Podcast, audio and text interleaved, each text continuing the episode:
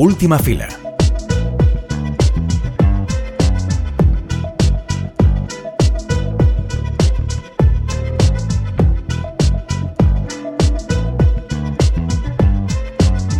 Empezamos el programa con la urgencia de que ayer mismo se mm, anunciaron las nominaciones de los premios Goya. Eh, ya se anunciaron también hace un par de semanas las nominaciones tanto de los Forqué como de los Feroz.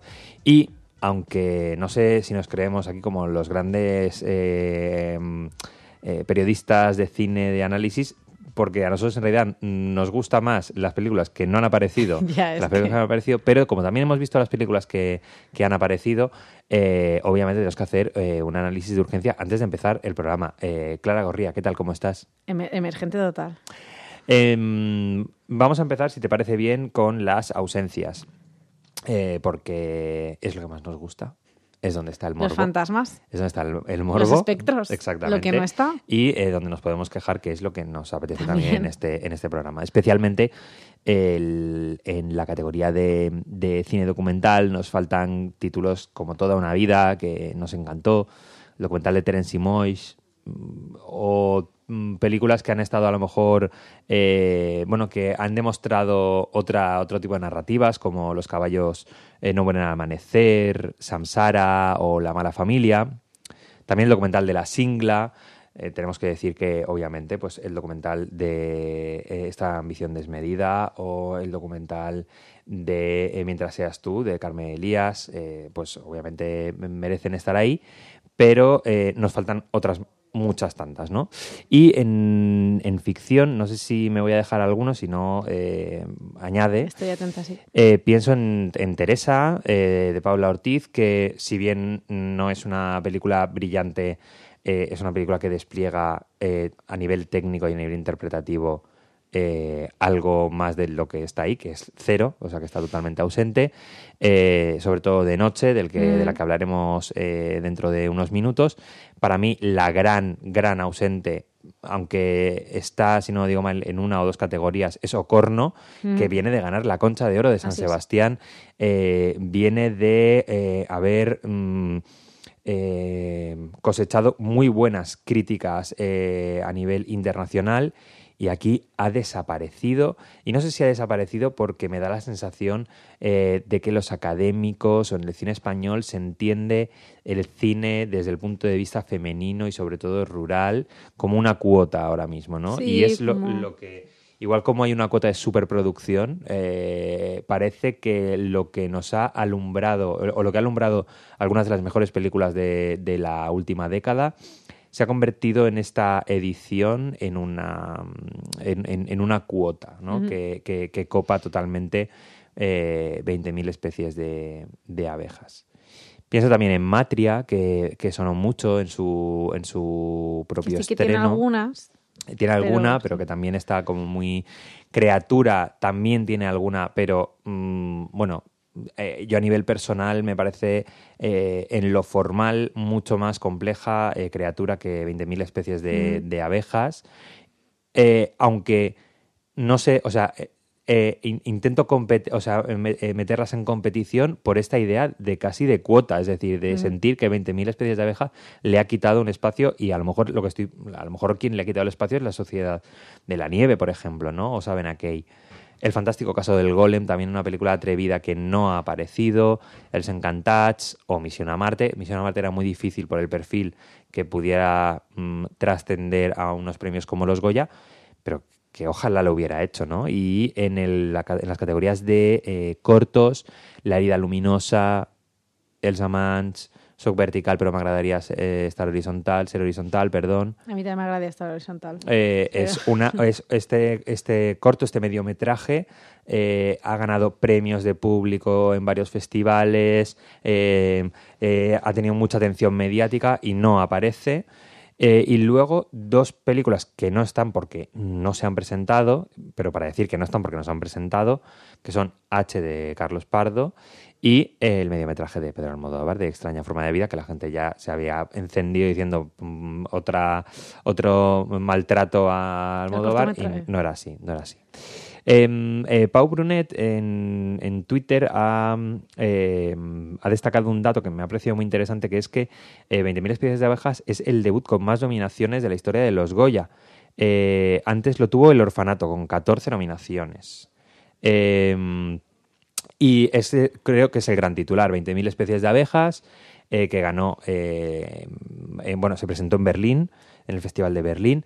Eh, ganó a mejor actriz eh, la Sofía, la niña que la, actriz que interpreta a la niña, ganó el premio en Berlín. Eh, pero bueno, es como la, la gran revelación de, estos Goya y es muy interesante la manera en la que se van a enfrentar una ópera prima como es 20.000 especies de abejas con una superproducción como es la Sociedad de la Nieve, eh, como la experiencia que pueden tener David Trueba o Isabel Coixet de Un amor y Sabena Key, que habla de otra década del cine español, pero de, de directores que obviamente son, son muy solventes. Está totalmente difuminado Fernando Trueba con ese disparo al, al pianista. Chico y Rita fue bastante icónica y disparo al, al pianista no lo ha sido tanto. Eh, pero sobre todo va a ser, es interesante el contraste entre 20.000 especies de abejas y Cerrar los Ojos, que es la segunda con más nominaciones y que obviamente es, eh, bueno, han dicho que es el testamento de Víctor Erice. Víctor Erice se, se resiste a decir que esta es- eh, sea su última película, aunque los periodistas hayan dicho que sí que lo es, eh, pero él dice que no lo es. Pero en todo caso es un Víctor Erice que tengo que decir que eh, igual como sabemos que la academia se porta, tiende a portarse mal con Almodóvar, eh, no sabemos qué es lo que va a pasar con Erice.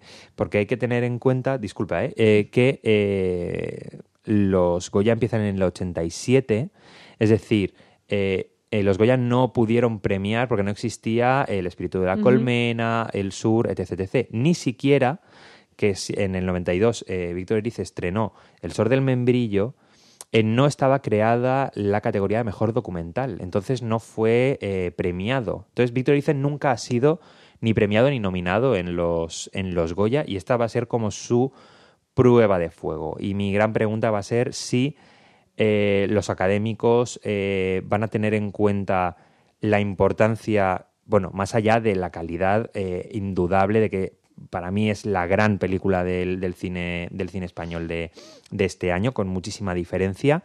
eh, si van a eh, tener más en cuenta el carácter eh, casi eh, honorífico que podría tener que, que Víctor Erice arrasara con cerrar los ojos, o si van a optar más por el descubrimiento de 20.000 especies de abeja, que no deja de ser la, la película que parece que va a ser como el descubrimiento. Perdón, que eh, en- te he visto que querías hablar y... No, es que has dicho Víctor Erice y claro, ella estaba, eh, que sinceramente y cuando veía las nominaciones y como bien dices, me faltaban muchas pelis de las que han hecho un poco este mapa de este año del cine español, como El Golem, que es divertidísima, que me encantó. Eh, no hemos hablado de la MH Permanent, que, que ganó Espiga eh, de Oron Seminci y de aquí tiene una nominación a Sí. Mejor Canción Original y que son miradas que son muy enriquecedoras, siendo que las películas que están nominadas también están muy bien. Mm. Pero, pero que me pasa que sí que veo todas las nominadas y mi- creo que mi corazoncito está eh, con cerrar los ojos, ya veremos, porque esto me fluctúa un poco. Mm. Pero, pero creo que sí, eh, pero como película y, y como, o sea, no como como homenaje, sino como que te dan un premio porque has hecho una buena película, no porque eres un gran director, sino por esta película en concreto. Mm. Eh, para lo que nosotros entendemos que debería ser la intención del escaparate social de cine español, eh, no, o sea, eh, lo peor que le podría pasar a los Goya es que arrasara la Sociedad de la Nieve, no porque sea una mala película o porque no sea, o sea una película mal producida, eh, es muy posible que gane muchos premios eh, técnicos y estarán bien ganados, pero tal vez para el escaparate que entendemos que debería ser el cine español, la sociedad, eh, que ganara la Sociedad de la Nieve sería una mala noticia. Eh, pero puede pasar, porque no olvidemos que eh, La Sociedad de la Nieve es la película que la Academia eh, ha llevado a los Oscars de 2024. Eh, no siempre coincide la película que llevan a los Oscars, la elegida a los Oscars como, pero en realidad es bastante natural que, que ocurra esto y tenemos que entender que eh, hay muchos, una parte muy importante de la Academia de Cine que son técnicos y que pueden valorar eh, una película también desde, desde esa perspectiva o incluso entendiéndolo como que los Goya lo que tienen que ser es impulsar eh, a, nivel internacional una película que, que, tenga la capacidad de impulsarse, ¿no? Entonces, esta posibilidad está, es decir, la batalla no está entre 20.000 especies de abejas y cerrar los ojos, porque puede entrar la sociedad de la nieve, igual como eh, Maisabel a lo mejor no pensábamos que arrasaría tanto en su año y al final lo, acabó haciendo. Y, este año, y ese año, dentro de 10 años, será recordado como... ¿Tú te acordabas de Maisabel? No, no me acuerdo de Maisabel, pero me acordaré perfectamente de Dolor y Gloria, que no consiguió eh, prácticamente ningún, ningún Goya. Y por eh, hablar de dos buenas noticias, porque no todo van a ser malas noticias, eh, bueno, ya había dicho que Criatura debería estar bastante más, más presente, o yo, nos hubiera gustado que, hubiera estado mucho más presente, pero hay dos películas que están presentes y están muy bien que estén presentes, en el sentido de que a lo mejor no son películas autorales que estén eh, intentando avanzar la idea del cine hacia no sé cuántos, pero son películas que de alguna manera han conseguido ser películas populares siendo pequeñas y que tienen un gran valor eh, cinematográfico, social y que de alguna manera sí que reflejan o radiografían eh, el momento por el que está pasando el cine español o España, que sería Te estoy llamando locamente y eh, El maestro que prometió el mar. Son dos películas, bueno, con, con una una puesta en escena mm, bastante habitual, pero que eh, su temática, eh, o sea, todo está correcto en esas, en esas películas y su temática de alguna manera pueden ser una radiografía y sin duda que puedan ganar algunos eh, premios como por ejemplo actor revelación que hay dos de los actores de revelación son te estoy llamando locamente pueden ser como momentos especiales en la gala y importantes a nivel del de los premios Goya. Categorías que nos parecen claves, pues eh, voy a deciros, por ejemplo, mejor dirección, que como decimos es Víctor Erice por Cerrar los Ojos, Elena Martín por Criatura, eh, Bayona por La Sociedad de la, de la Nieve, David Trueba por Sabena Key, Isabel Coixet por Un Amor. Me da la sensación de que Un Amor eh, está ahí, pero no, mm, no, me da la sensación de que vaya a exactamente a trascender. Y no es una mala no es una mala película tenemos nuestros más y nuestros menos con ella pero eh, es una película que está más presente en las nominaciones de lo que seguramente esté en el palmarés. Eh, y en dirección Nobel eh, Estival Urresola Solaguren con 20.000 especies de abeja, Itza Sorana con Las chicas están bien. Gracias por poner a Itza Sorana en Las chicas están bien. nominación de esta película que es un coquito y es Exactamente, que es un eh, Álvaro Gago por, por Matria, que, que no estar eh, en, en, esta categoría sería bueno eh, un, crimen.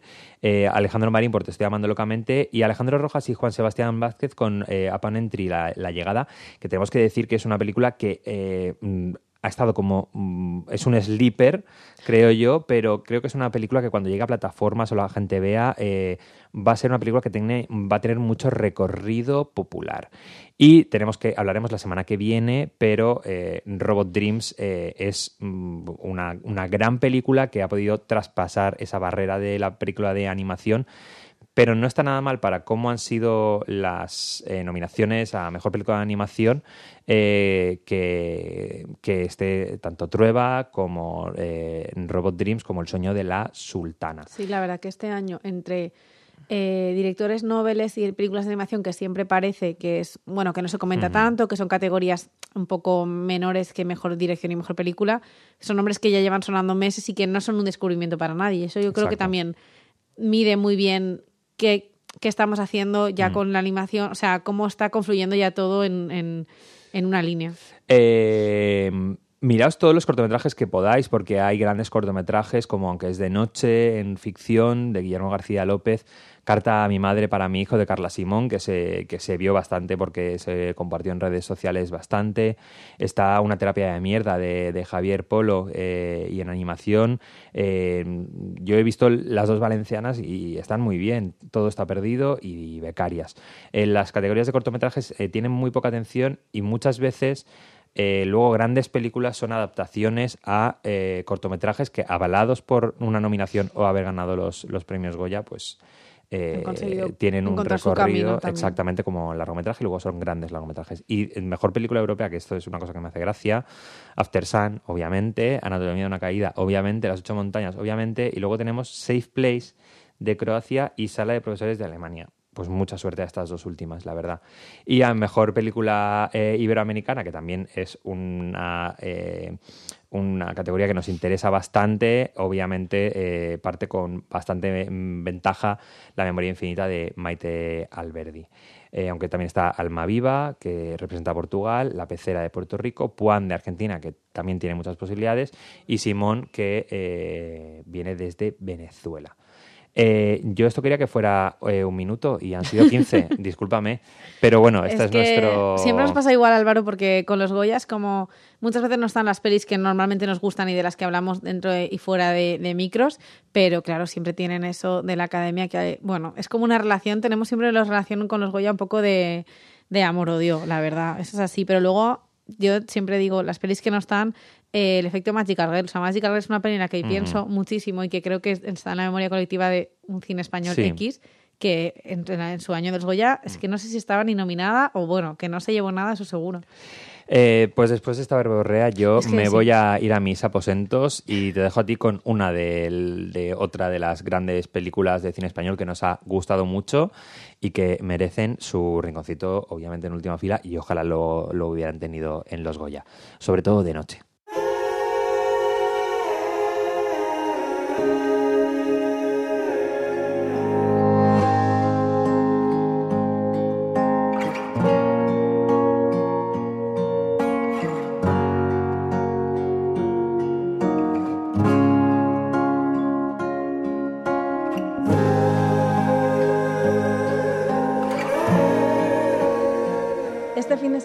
Se estrena sobre todo de noche. Sobre todo de noche eh, vais a encontrar una historia sobre... Bueno, la verdad que Víctor, te voy a hacer aquí una trampa porque yo ya no sé si se puede contar el tema. Yo soy antisinopsis siempre, pero creo que en este caso sí. Sí, se puede contar algo sobre la película. Digamos que es un encuentro entre dos madres. Una de ellas es una madre biológica a quien roban su hijo y la otra es una madre adoptiva.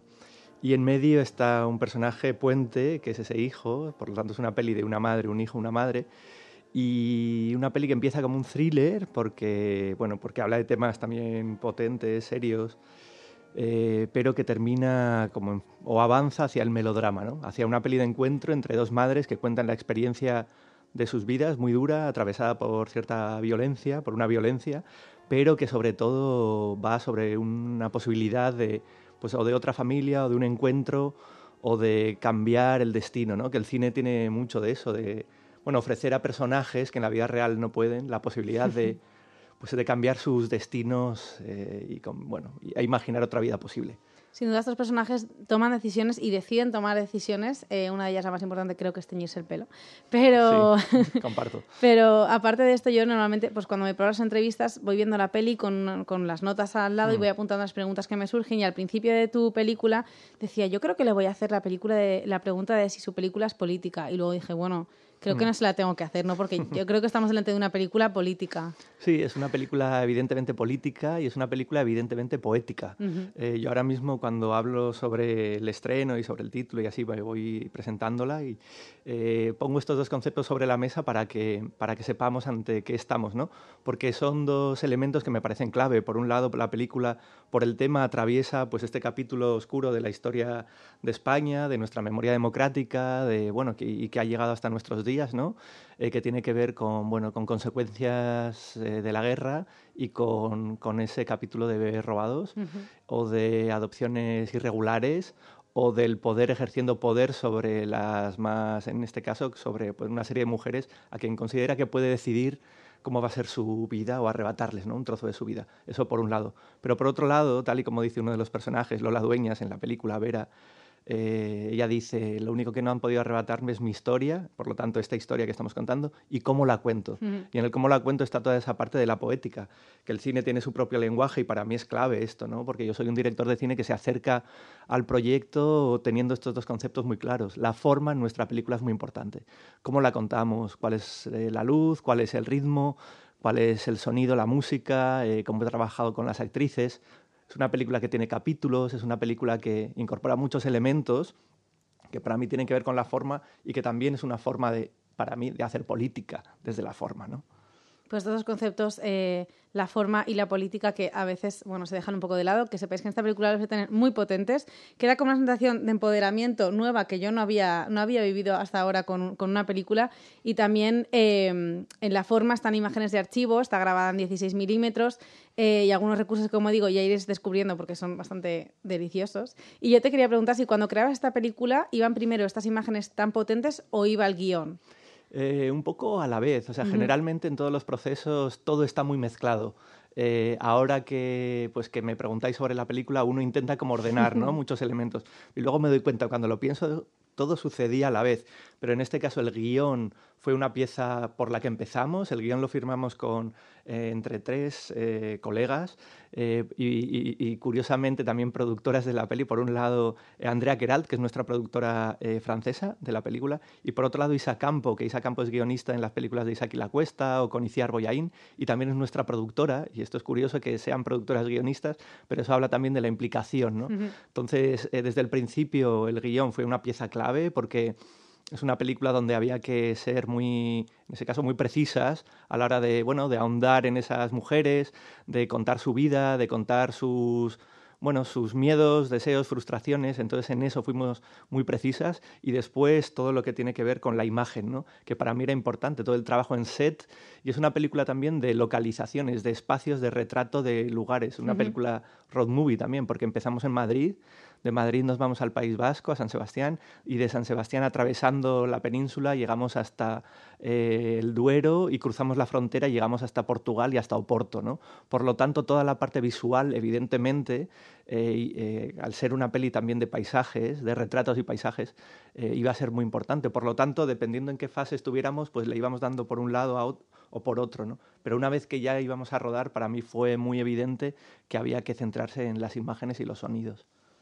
Pues nada, has, comentado muchas imágenes y un equipo, de repente nombres aquí. Mm. Eh, estamos hablando de Isa Campo, que es guionista y productora, eso es, un regalo, pero también has trabajado con Ana Faf, con Isaki La Cuesta, bueno, las dos actrices son las dueñas, Ana Torrent y Manuel Legozco, que tenía unas ganas de verlo en pantalla grande después de mm. verlo con la tristura mm. en, algunas obras de teatro. Eh, tenía muchísimas ganas de ver una película y he leído en alguna entrevista que, que Isaki La Cuesta te dio como algunos consejos sobre el propio rodaje, porque esta es tu primera película y era la primera vez que te enfrentabas a eso que es tan mágico y a la vez tan del día a día como es un rodaje. Hmm.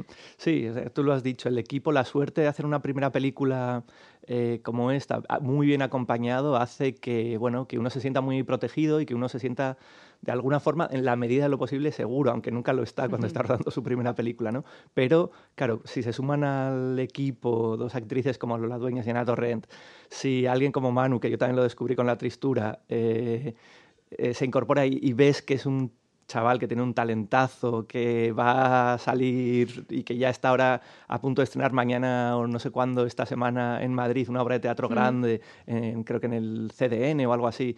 Si, como bien decías, Ana Paz, que es la montadora de las películas de Carla Simón, por ejemplo, de Alcarrás, de verano del 93, está en todo el proceso de montaje de la película, o, la música, que es de Maite Arroyo Jauregui, que, que ganó el Goya hace dos años, con su banda sonora. Entonces, era un equipo pues muy bueno y que gracias a la compañía desde el principio de Isaac y de Isa como productores, pues me iban diciendo, bueno, Víctor, es que esta peli puede crecer mucho. Eh, y me preguntaban al principio, bueno, depende de cómo vayamos con todo, pero si crece mucho podemos conseguir algo muy especial, ¿no? Y por suerte fueron eh, fue, fue, fue, creciendo y fue siendo acompañada, porque uno nunca sabe, ¿no? Y acompañar a alguien en, en una película quiere decir desde cuidar sus procesos hasta algo tan así material como que bueno, tenemos dinero para hacer esto o no, ¿no? Porque aquí podemos hablar de muchas cosas, pero para hacer una película también hace falta, por un lado, pues bueno, pues que el Ministerio de Cultura ayude, que Televisión Española sienta interés por la película, que la parte francesa, por ejemplo, nos apoye y podamos presentar el proyecto a los fondos europeos. O sea, todo eso ha ido sucediendo. Por lo tanto, se iba cumpliendo la parte que también tiene una película, que cuando hablamos de cine a veces eh, olvidamos, que es, bueno, es mucha gente trabajando, profesionales, que hace falta acompañar también con unos sueldos y, que si no, la película no existe, ¿no? Y por otro lado, todo lo que tiene que ver con lo artístico. Y ahí por suerte, gracias también a la experiencia de los equipos, con, también se incorporó al final de la, del proceso Valérie Delpierre, que es la productora de 20.000 especies de abejas, por ejemplo, ¿no? que digamos que va a ser una de las productoras del año, este año y demás. Y ella es fue muy curioso porque es muy raro que una productora entre cuando la película ya estaba en montaje y ella vio un corte de trabajo y dijo, ¿qué os hace? ¿Cómo os puedo ayudar? y le dijimos, bienvenida. Y entonces ya le dijimos, ¿nos puedes ayudar para ir terminando todo? Para las coproducciones suelen ser complicadas desde el punto de vista de papeleo y, hace falta un poco de experiencia. Isaac e Isa son productores amigos, quiero decir que ellos no tienen una estructura de producción eh, de, yo qué sé, una, una oficina. Eh, Ellos están ahí pues para otro tipo de reuniones, ¿no? Para juntarnos con Televisión Española, con TV3, para eh, en el proceso de casting acompañarme y decir, bueno, este es Víctor, no le conocéis, y, con gran amabilidad Isaac diciendo, tiene mucho talento y yo estoy detrás del proyecto, ¿no? Entonces, en este caso, eh, su ayuda vino por ahí, ¿no? Entonces, con todo esto, eh, como, bueno, los, quienes escuchan dirán, anda, ¿una peli tiene todo esto? Pues sí. Bueno, aquí seguro que ya saben, porque seguro que les cuentas cómo son los procesos, imagino, ¿eh? Pero, pero hay que tener en cuenta que, que son casi tres años de trabajo de un equipo grande, no todos estamos todo, todo, el, todo el proceso, pero a mí me ha tocado estar todo el proceso, evidentemente, y si no hay una buena compañía y un impulso que uno tiene yo en mi caso el impulso creativo, ¿no? Como de querer contar esto, pero todo el rato hay que ir recordando que, oye, esto, ¿por qué lo estábamos haciendo? ¿Qué era lo importante? ¿De dónde, de dónde venía la fuerza? Porque si no, en el cine, que es muy curioso esto, también siempre puede pasar lo inesperado y siempre puede empezar a llover cuando quieres filmar el plano exterior día soleado, ¿no? Entonces, para superar eso, uno tiene que recordar todo el rato, ah, no, no, esto es lo que queríamos hacer y por suerte estoy bien acompañado. Sí, eh, siento que en las bueno, últimas entrevistas y películas que veo se, hay una generación de cineastas que habla más sobre los procesos y, y, también, pues como tú bien estás diciendo, sobre el acompañamiento y siento que de alguna manera se está haciendo algo más transparente un poco lo que es eh, las películas. Evidentemente también hablamos de la forma del contenido, eso es súper importante, pero sí que un poco que la, que la gente, que igual que se conoce el Star System, que se conozca realmente un poco lo que cuesta cuando tú vas al cine a ver una película, hacerlo y no como un sentido de, mira lo que me ha costado, sino realmente es un proceso muy, muy maleable y a la vez mm. muy, muy bonito, porque, em, bueno, tú ser director en principio no es tu trabajo, en principio no sabemos qué pasará, pero tú trabajas en el Festival de San Sebastián como seleccionador y, y, entonces, claro, te quería preguntar cuánto de todas las imágenes que tú mm. ves hay en tu película y barriendo un poco para casa, cuánto de cine español mm. eh, hay en, en, tu peli. Sí, pues claro, mi trabajo diario durante el año habitual eh, y desde hace nueve años es trabajar para el Festival de San Sebastián en el equipo de selección. Y esto cuando lo cuentas por ahí, pues sí, trabajo viendo películas. pero luego, como todos los trabajos, como que alguien te, te, diga, sí, trabajo en el mejor restaurante del mundo y tú digas, ay, estáis todo el día comiendo cosas ricas y ya sabemos que no. Entonces, lo mismo con el cine, ¿no? Eh, trabajo viendo películas y viajamos a festivales, eh, tenemos, vemos todo el cine español, obviamente, y atendemos mucho el cine español, por lo tanto, eh, hay un montón del cine español y por suerte también, y esto lo, es ya como un lugar común, pero estamos pasando muy buen momento del cine español. Y tiene que ver también con la, incorporación de directoras, ¿no? Como Carla Simón ganando en Berlinale, este año em, la película 20.000 especies de abejas, también eh, ganando un premio a la mejor dirección, no, a la mejor actriz en Berlinale también. Eh, bueno, un montón de incorporaciones que tienen que ver con también cambios que ha habido y que cambios que ha habido en la sociedad y que, y que llevaba, mucho, llevaba mucho tiempo esperando la profesión y sobre todo las directoras.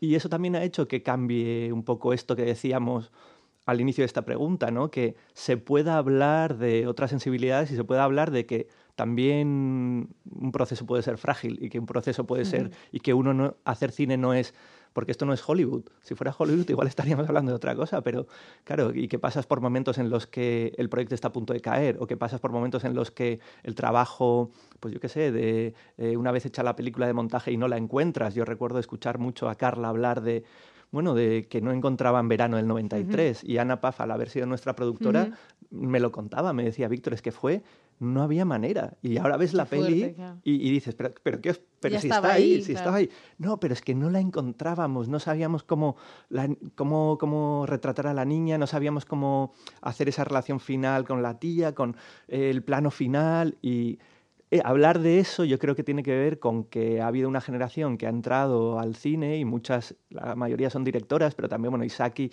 y otra gente también ha estado por ahí, y que han traído algo que tiene que ver con lo contemporáneo, donde se puede poner en duda eh, la idea que había de que hacer cine era ir a Hollywood, ¿no? Hacer cine también puede ser hacer cine un poco más pequeño, hablar de cosas de lo rural, hablar de algo que tiene que ver con, yo qué sé, con imágenes y que no se pueden contar con palabras. A mí esa diversidad del cine español me atrae un montón, que pueda haber una peli como Corno de Jaione Camborda ganando San Sebastián y pueda haber luego una peliculita pequeña en un festival italiano, eh, un documental donde una chica habla eh, sobre unas cartas que escribió su abuela, ¿no? Todo eso que vemos y que además está siendo acompañado por los festivales, porque eso también es importante, ¿no? Porque si no sabemos que esa peli existe, pues bueno, no vamos a ningún lado, porque el cine justamente es un, espacio compartido con el público, ¿no? Entonces, de cine español en mi película, obviamente siempre va a estar Almodóvar, porque es como es el gran maestro dirigiendo actrices y quien ha puesto en toda su trayectoria sobre la mesa, eh, nos ha puesto ante los ojos el gran talento de las actrices españolas, ¿no? Es donde ser chica Almodóvar en un momento era un sueño, ¿no? Y sigue siéndolo. Y, todas quieren estar ahí. O, incluso los Javis, que creo que han heredado esto, ¿no? Con, la Mesías, de, atender mucho el talento que hay en la casa, ¿no? Entonces, por un lado, Almodóvar y sus melodramas, a mí, bueno, pues sí, estoy atravesado por ellos, desde sus primeras pelis más gamberras donde el humor formaba parte de, la locura, de aquellos retratos que hacía el Madrid ochentero, hasta sus últimas pelis que hablan también, por ejemplo, en, Madres Paralelas, ¿no? que puede hablar de la historia de España, de la guerra civil, eh, de las cunetas. Entonces, Almodóvar está ahí y una directora que yo siempre cito y que me parece importante también reivindicar nuestro patrimonio eh, cinematográfico es Josefina Molina. que Josefina tiene esta película que se llama Función de Noche y que para mí es eh, una obra maestra del cine español, más allá de que admiro obviamente todo el trabajo de Buñuel, todo el trabajo de, los grandes cineastas del cine español, históricos, eh, Josefina Molina hizo esta película increíble donde una mujer ponía en duda su propia maternidad y decía, ¿cómo concilio mi trabajo en el teatro, mi trabajo creativo, donde todos los días estoy dando mi cuerpo y mi voz frente a un público, con estos dos hijos que tengo y este marido que es un desastre, ¿no? Y además te lo cuento en modo casi documental, pero también es una ficción y es una adaptación eh, y además está cruzada con una adaptación de un texto de Delibes. O sea, esa peli, la complejidad y la riqueza, para mí ha sido un ejemplo. Y después, obviamente, hay un montón de directoras y directores del mundo, pero centrándonos, así que me inspiran mucho, ¿no? Pero no hace falta irse a veces tan lejos para entender que aquí, eh, en casa, eh, tenemos voces o hemos tenido voces históricas muy potentes. Y yo soy muy del cine del pasado y del presente. O sea, muchas veces me voy hacia afuera y del presente todas estas directoras que hemos dicho para mí son importantísimas, ¿no?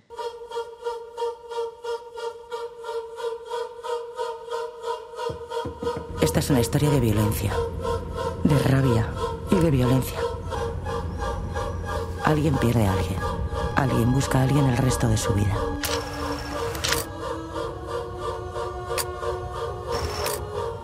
Me pasé al crimen, al subsuelo. Ir contra ellos desde dentro. Pues dentro de todas estas cosas que nos está contando eh, Víctor, que además ahora me han dado muchísimas ganas de revisitar a Josefina Molina, porque es que es Vamos, eh, hace mucho tiempo que no, que no veo Función de Noche y he dicho, claro que sí. Y si, y si conseguís alguna entrevista, a oírla hablar también mm. es súper enriquecedor de una visión que tenía en otros momentos. Eh, pero bueno, como digo, desde entre todas estas, estas notas de color, eh, es que es verdad que sobre todo de noche, que es una peli que, que entra también dentro, siendo muy diferente, pero entra también dentro de estas pelis que son como muy renovadoras, de repente eh, manejan códigos como, pues, como ha dicho muy bien, el noir, el neodrama, un cine que es, que es notable y que se nota que quiere plantear muchas preguntas, pero sin dejar de lado la forma o sin querer como decir un discurso como muy bien hiladito.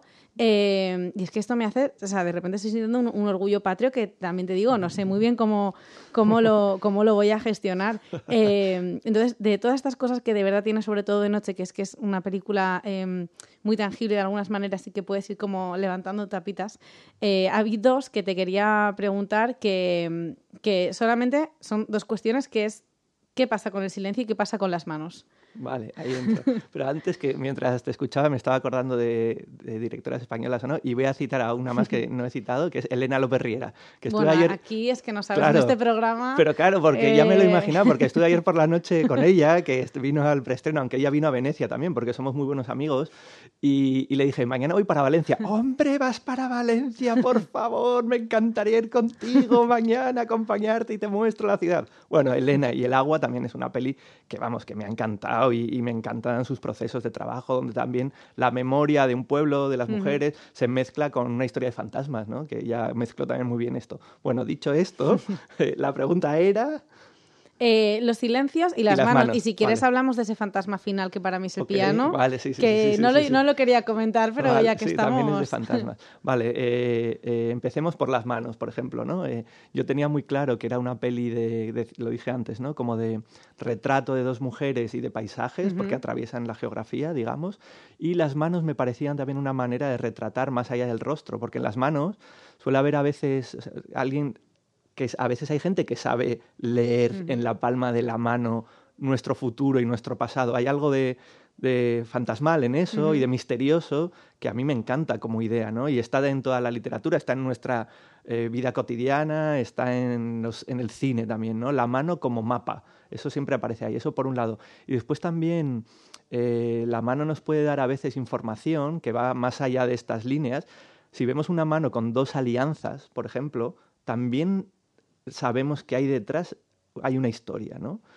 Alguien que ya no está, alguien que se fue generalmente y que, y que su presencia tiene que ver con ese símbolo, ¿no? Como de, eso también. Y después, la, y, en nuestra película, en las manos no hay dos alianzas, pero en una mano, en su muñeca hay dos relojes. Que eso también, bueno, pues es un detallito, ¿no? Que luego además cambian. También, que, que, luego cambian. Entonces, yo con los relojes decía, bueno, pues es de alguien que no está en la película. No sé quién es esa persona, pero a veces uno también deja preguntas, ¿no?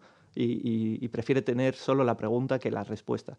Y después también la mano en estas dos mujeres, eh, madres, y que tienen esta herida dentro, creo que a ellas, por sus circunstancias vitales que decíamos, se les negó el primer, se les negó algo que es muy fuerte, que es el abrazo al, hijo recién nacido, ¿no? De alguna forma. ambas, ¿no? Porque y entonces tienen ese miedo, pero la mano también es la manera de acercarse a alguien más directa y primitiva, ¿no? O sea, como una mano acercándose a otra, una mano sobre otra, dos manos entrelazadas. Eh, entonces, en nuestra película es muy importante y hay varios momentos donde una hay una voz en off que dice, hubiera podido ser así. Y una mano se acerca a otra y se acompañan durante un tiempo, ¿no? Entonces, las manos son muy importantes por eso, por todo esto que te digo, ¿no? desde el retrato hasta el primer acercamiento y si tomas la mano de alguien ya es un primer calor y el siguiente paso es estar más cerca de esa persona. Entonces hay algo, tiene que ver con el amor, esa mano, ¿no? Eh, en este caso, este amor de una madre hacia su hijo, de un hijo hacia su madre, ¿no? Eh, y esto respecto a las manos. y el capítulo de los silencios es curioso también porque nuestra película podría ser de alguna manera silenciosa en el sentido de que no hay tantos diálogos, al principio de la película, porque casi durante 60 minutos vemos a personajes realizando acciones. Pero la película a la vez es muy poco silenciosa en, otro sentido, que es hay voces en off todo el rato. Entonces vemos a mujeres, a Cora y a Vera realizando acciones, cotidianas de su trabajo, de sus vidas. Una es estenotipista, que es esta profesión de escritura rápida que vemos en el Congreso de los Diputados, una maquinita y ellas escriben. Y la otra es pianista. Las dos trabajan otra vez con sus manos ¿no? y hablan con sus manos. Esto por un lado. Pero por otro, eh, hablábamos como del, del, silencio o no silencio. Eh, todo esto que estamos viendo en imagen, con ellas realizando sus acciones y que podemos ir entendiendo a través del lenguaje de la imagen, viene acompañado por sus voces en off. Son cartas, es una película de cartas. Vera, Lola Dueñas, escribe una carta a su hijo y la lee. Y entonces vemos a ella, por ejemplo, conduciendo por la M30 en Madrid, que podría ser una imagen cotidiana de cualquier película del cine español, y escuchamos, esta es una historia de violencia. Claro, esa imagen ya se transforma en otra, porque ya no es una película de no sé quién donde Lola Dueñas está yendo de esta casa a esta casa y la siguiente secuencia es eh, ella... Una conversación, eh, o sea, una conversación. sí, cambia No, todo. Exacto. Y ya además se, se siente, ¿eh? O sea, Claro, hay algo de la potencia de la voz en off que te permite generar una imagen un poco doble, porque es, es la que estás viendo, Lola Dueñas conduciendo por la M30, con Madrid al fondo, y es un Madrid, este Madrid de cuando llegas también en el tren, ¿no? Donde ves las torres, donde ves ese barrio más, el Madrid financiero, y ves eso, y después esta es una historia de violencia. Entonces ya esa imagen cambia, porque Madrid empieza a ser un Madrid del, del cine negro, ¿no? De alguna manera. Entonces el, ci- el silencio en nuestra peli es curioso porque es un silencio acompañado de voces. Por lo tanto, es un silencio que no es silencio. Por lo tanto, es un, eh, por lo tanto, es un silencio muy explícito de- y lleno de, de significados, de historias. Creo que la peli a mí me gusta también pensarla mucho como que es una peli donde te están contando historias, que es lo más básico de no solo del cine, sino de la narración, ¿no? Te sientas en la butaca, se apagan las luces, el cine me sigue pareciendo ese espacio increíble donde vamos a un, a un lugar acompañados por desconocidos, se apaga la luz y tenemos una experiencia compartida, pero después cada cual la vive de una manera, entonces se apaga y te empiezan a contar historias. Y te las cuenta Lola Dueñas y Ana Torrent. Y descubres a un chaval que es Manu- Manuel Egozco, ¿no? Pero es, esta, esto, esta manera muy básica de contar mi peli me convence, porque es que al final es eso, observas y escuchas. mm. Y el personaje de Vera, de Lola Dueñas, te va a contar su historia. El personaje de Ana, Ana Torrent, de Cora, te va a contar su historia. Y si te dejas llevar, pues bueno, vas a tener un viaje. Sí, sí, un viaje literal, porque además, como también has dicho, Sí. es una road movie, o sea que como veis, eh, es una peli que se puede mirar desde un solo prisma o desde muchísimos prismas, eh, pero sin dudas es muy enriquecedora. Yo creo que sí que muestra una manera de mirar la política desde el cine eh, que yo, la verdad, que hacía, hacía mucho tiempo que no recordaba. Así que nada, muchas gracias por estar aquí. Y a lo último, ¿cómo, cómo vives estas horas previas al estreno? Pues nada, con mucha emoción porque es como el final de una etapa muy larga que decíamos, pues de- han sido casi tres años. Eh, hemos, eh, la película ha ido también por este acompañamiento que decíamos, pues hemos tenido muy buen inicio en el sentido de que estrenamos en, en Venecia la peli, en Venecia estaba la peli también de Bayona, La Sociedad de la Nieve, y estaba la nuestra, y desde allí hicimos, hemos, yo he estado como, estoy un poco en World Tour, eh, no voy a decir como Taylor Swift, no, pero casi, eh, en el sentido de que tengo esa sensación de estar pues bueno, estoy en Valencia, vengo de Madrid, anteayer estábamos en Barcelona, pero también después de Venecia estuvimos en Londres, luego nos fuimos a Chicago, luego nos fuimos a Tesalóniki, luego nos fuimos a Mar de Plata, luego nos fuimos a Montpellier, luego nos fuimos a... Y eso también forma parte del proceso de Ya ir le gustaría contando... a Taylor Swift. Bueno, eh, sí, a mí también me gustaría hacer su gira, pero... eh, y entonces ahora, después de todo eso, que te sirve también para pensar la peli que tienes, en el momento en el que empiezas a compartirla y recién terminada también hay tantas cosas en la cabeza, pero una vez que empiezas a compartirla y vas viendo que de repente en Grecia, casualmente toda la conversación tenía que ver con lo político y- en Mar de Plata, que justo estaban entre elecciones cuando yo fui allí, bueno, en la antes de la segunda vuelta, toda la conversación era sobre la poética, ¿no? Como curiosidades de estas, pero te ayuda a pensar lo que has hecho, porque estás tan cerca del proceso cuando terminas que... Y esta fase en la que estamos ahora de estreno, en, ya por fin en España, en la sala, se va a ver, eh, pues es el final de este bloque ¿no? y del proceso y, y lo que apetece mucho es que la peli esté ahí. A mí me sigue pareciendo increíble que la peli esté, porque yo hasta ahora la he acompañado en cada pase, ¿no? que haces Claro, un pase ahora- y ahora es, no, no, que la semana, este martes, va a estar en Va- Valencia, en un cine a las cuatro y media, y quien quiera, por lo que ha escuchado, porque ha leído, por lo que ha, le ha sentido respecto a ese cartel, esa peli, lo que hemos contado, lo que, o su intuición, va a verla, cosa que me parece increíble, porque digo, alguien, yo estaré en mi casa, por ejemplo, ¿no? Y estaré pensando, alguien en Valencia está viendo Está mi viendo peli mi ahora?". plano que me costó Exacto. hacer cuatro. Entonces hay algo de eso que es bonito porque ya la peli ya es del público. Ujú. Y tú ya estás en tu casa, ya no puedes cambiar nada, ya No, no puedes exacto. explicar nada, ya... eh, y ese, eso creo que es un buen final para los procesos de hacer una peli, ¿no? Como en el momento en el que la- peli ya forma parte de la sala, de su público y de eso que sucede ahí que a mí me encanta, ¿no? Que yo como espectador también he tenido esa sensación, que termina una peli y te la llevas un poco a casa, ¿no? Vuelves caminando, un buen día, aquí he llegado y era como verano, esto lo digo de... Bueno. Entonces digo, bueno, pues vuelves caminando a casa, una brisa casi de primavera extraña del otoño, aquí valenciano, y, y- y te quedas con algo del personaje, con una frase, con algo y al día siguiente o en algún momento, ah, pues vi una peli. Eso, Mm. en el momento en el que la película forma parte de un poco tu, bueno, tu memoria, eso me parece ya increíble. Y como espectador, cuando me ha sucedido, lo he disfrutado. Y ahora, cuando en otros países ha sucedido, ¿no? Que alguien ha venido al final de la peli y me dice, no nos conocemos de nada, nunca vamos a volver a vernos, no te lo dicen, pero lo sabes, pero tu película me ha atravesado de alguna manera, ¿no? Y yo digo, wow, qué fuerte el cine, ¿no? ir participando en Mm. esos procesos. Pues si no queréis quedar sin entradas, como el World Tour de Taylor, eh, yo os recomiendo que vayáis a los Babel, a vuestros cines de aquí de Valencia de confianza, a, a a ver esta película porque en pantalla grande la verdad que se disfruta mejor. Pues nada, muchísimas gracias por, por atendernos, Víctor, y mucha suerte que no la necesitas, porque sobre todo de noche, desde aquí, sello de calidad. Muchas gracias y encantado.